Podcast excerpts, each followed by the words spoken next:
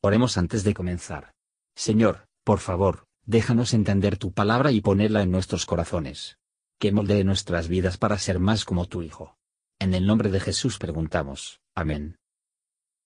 Capítulo 7 Cuando Jehová tu Dios te hubiera introducido en la tierra en la cual tú has de entrar para poseerla, y hubiera echado de delante de ti muchas gentes, al Eteo, al Jerjeseo, y al Amorreo, y al Cananeo, y al Fereseo, y al Eveo, y al Jebuseo, siete naciones mayores y más fuertes que tú, y Jehová tu Dios las hubiera entregado delante de ti, y las hirieres, del todo las destruirás. No harás con ellos alianza, ni las tomarás a merced. Y no emparentarás con ellos, no darás tu hija a su hijo, ni tomarás a su hija para tu hijo. Porque desviará a tu hijo de en pos de mí, y servirán a dioses ajenos, y el furor de Jehová se encenderá sobre vosotros, y te destruirá presto. Mas así habéis de hacer con ellos. Sus altares destruiréis, y quebraréis sus estatuas, y cortaréis sus bosques, y quemaréis sus esculturas en el fuego. Porque tú eres pueblo santo a Jehová tu Dios. Jehová tu Dios te ha escogido para hacerle un pueblo especial, más que todos los pueblos que están sobre la haz de la tierra.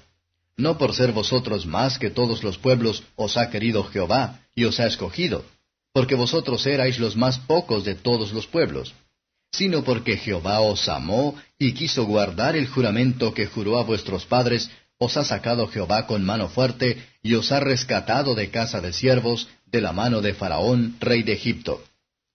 Conoce pues que Jehová tu Dios es Dios, Dios fiel, que guarda el pacto y la misericordia a los que le aman y guardan sus mandamientos hasta las mil generaciones, y que da el pago en su cara al que le aborrece, destruyéndolo ni lo dilatará al que le odia, en su cara le dará el pago.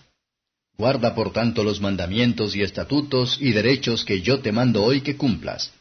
Y será que por haber oído estos derechos, y guardado y puéstolos por obra, Jehová tu Dios guardará contigo el pacto y la misericordia que juró a tus padres.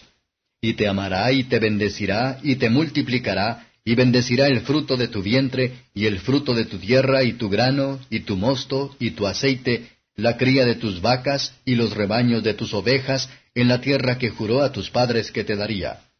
Bendito serás más que todos los pueblos. No habrá en ti varón, ni hembra estéril, ni en tus bestias. Y quitará Jehová de ti toda enfermedad, y todas las malas plagas de Egipto que tú sabes no las pondrá sobre ti, antes las pondrá sobre todos los que te aborrecieren.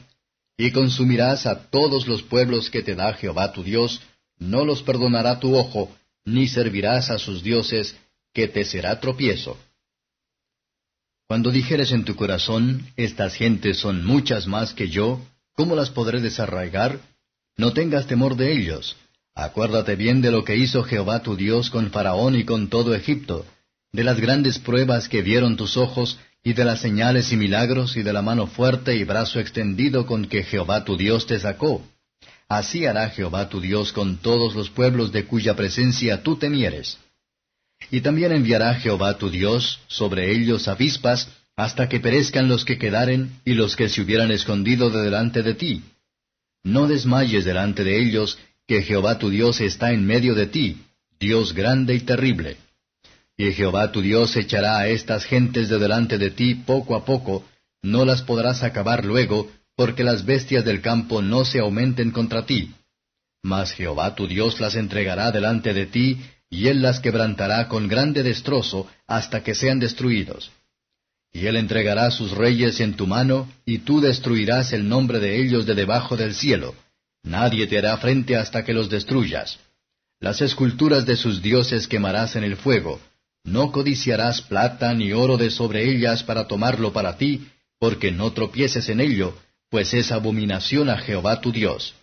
Y no meterás abominación en tu casa, porque no seas anatema como ello. Del todo lo aborrecerás y lo abominarás, porque es anatema. Comentario de Matthew Henry Deuteronomio capítulo 7, versos 1 a 11. Aquí hay una advertencia estricta contra toda amistad y comunión con los ídolos y los idólatras. Los que están en comunión con Dios, debe tener ninguna comunicación con las obras infructuosas de las tinieblas. La limitación de los pedidos de destruir a las naciones aquí mencionados, claramente muestra que después de las edades eran de no sacar esto en un precedente. Una comprensión adecuada de la maldad del pecado, y del misterio de un Salvador crucificado, nos permitirá percibir la justicia de Dios en todas sus castigos, temporales y eternas. Debemos tratar decididamente con nuestras pasiones, las cuales combaten contra el alma.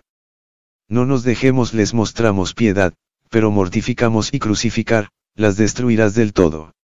Miles de personas en el mundo que ahora es, se han deshecho por matrimonios impíos, porque no hay más probabilidad de que el bien será pervertida, de que el mal se convertirá. Los que, en la elección de yugo compañeros, no mantiene dentro de los límites de una profesión de la religión, no puede prometer a sí mismos contribuye a satisfacer por ellos, versos 12 a 26. Estamos en peligro de tener comunión con las obras de las tinieblas, si tomamos el placer de la comunión con los que practican tales obras. Lo que nos lleva a una trampa, nos lleva bajo una maldición. Seamos constantes en nuestro deber, y no podemos cuestionar la constancia de la misericordia de Dios.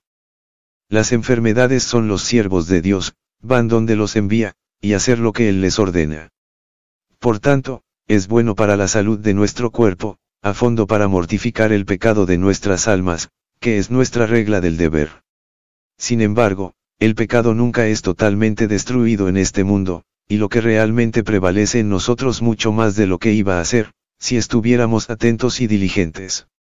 En todo esto el Señor actúa según el designio de su voluntad, pero que el abogado estuvo escondido de nosotros, constituye ninguna excusa para nuestra pereza y la negligencia, de la cual es, en ningún grado la causa.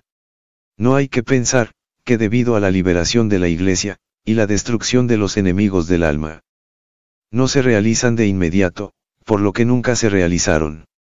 Dios hará su propio trabajo en su propio método y el tiempo, y podemos estar seguros de que siempre son los mejores.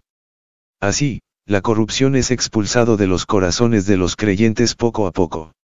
La obra de la santificación se realiza en forma gradual, pero al final habrá una victoria completa.